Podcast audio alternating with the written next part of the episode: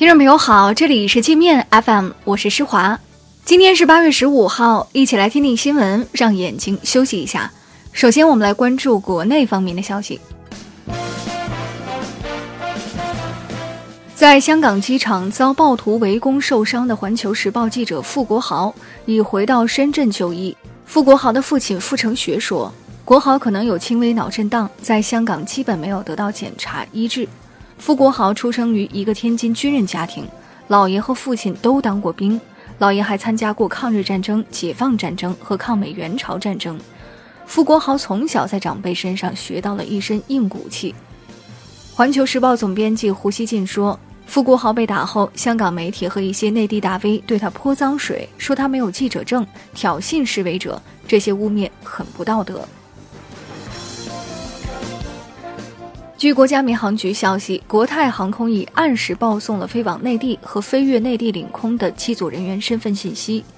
经审核，报送信息符合警示要求。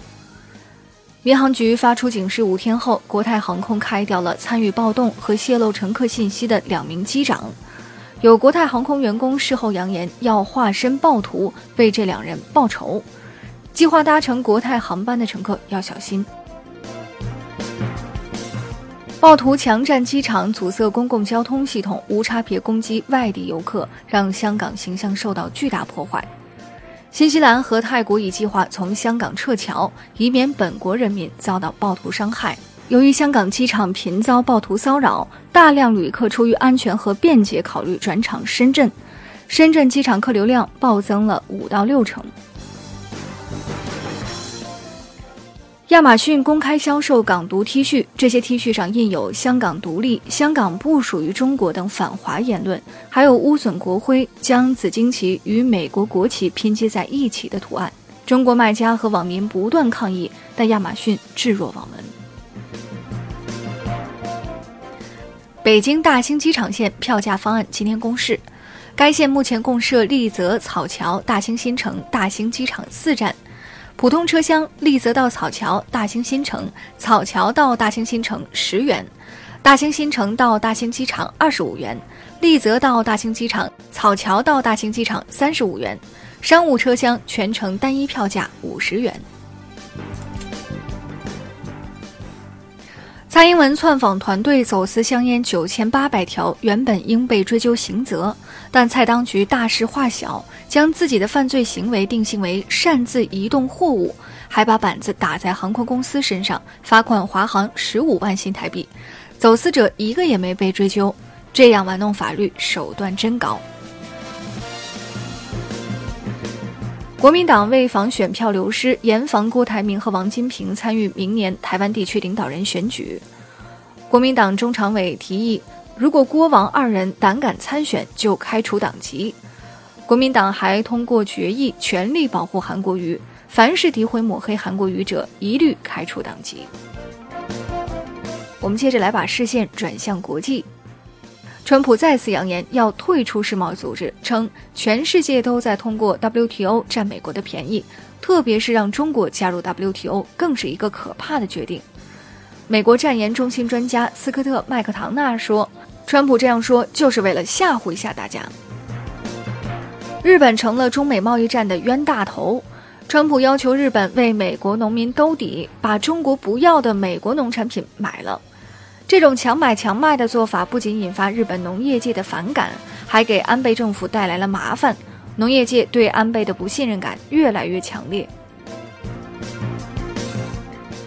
美债抛出核弹级经济衰退信号，十年期美债收益率和两年期倒挂。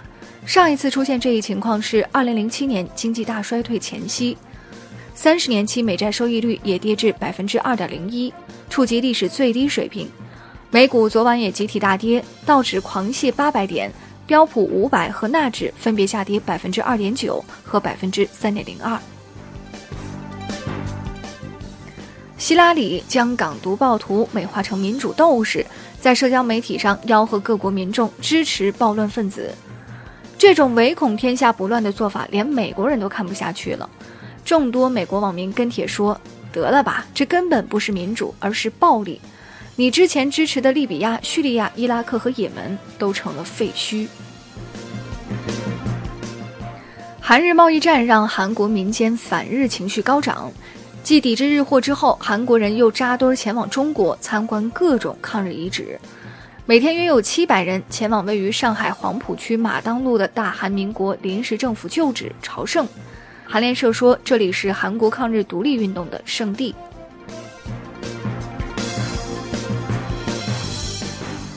微软承认，公司员工和制造商可以秘密窃听用户的对话录音及个人录音文件。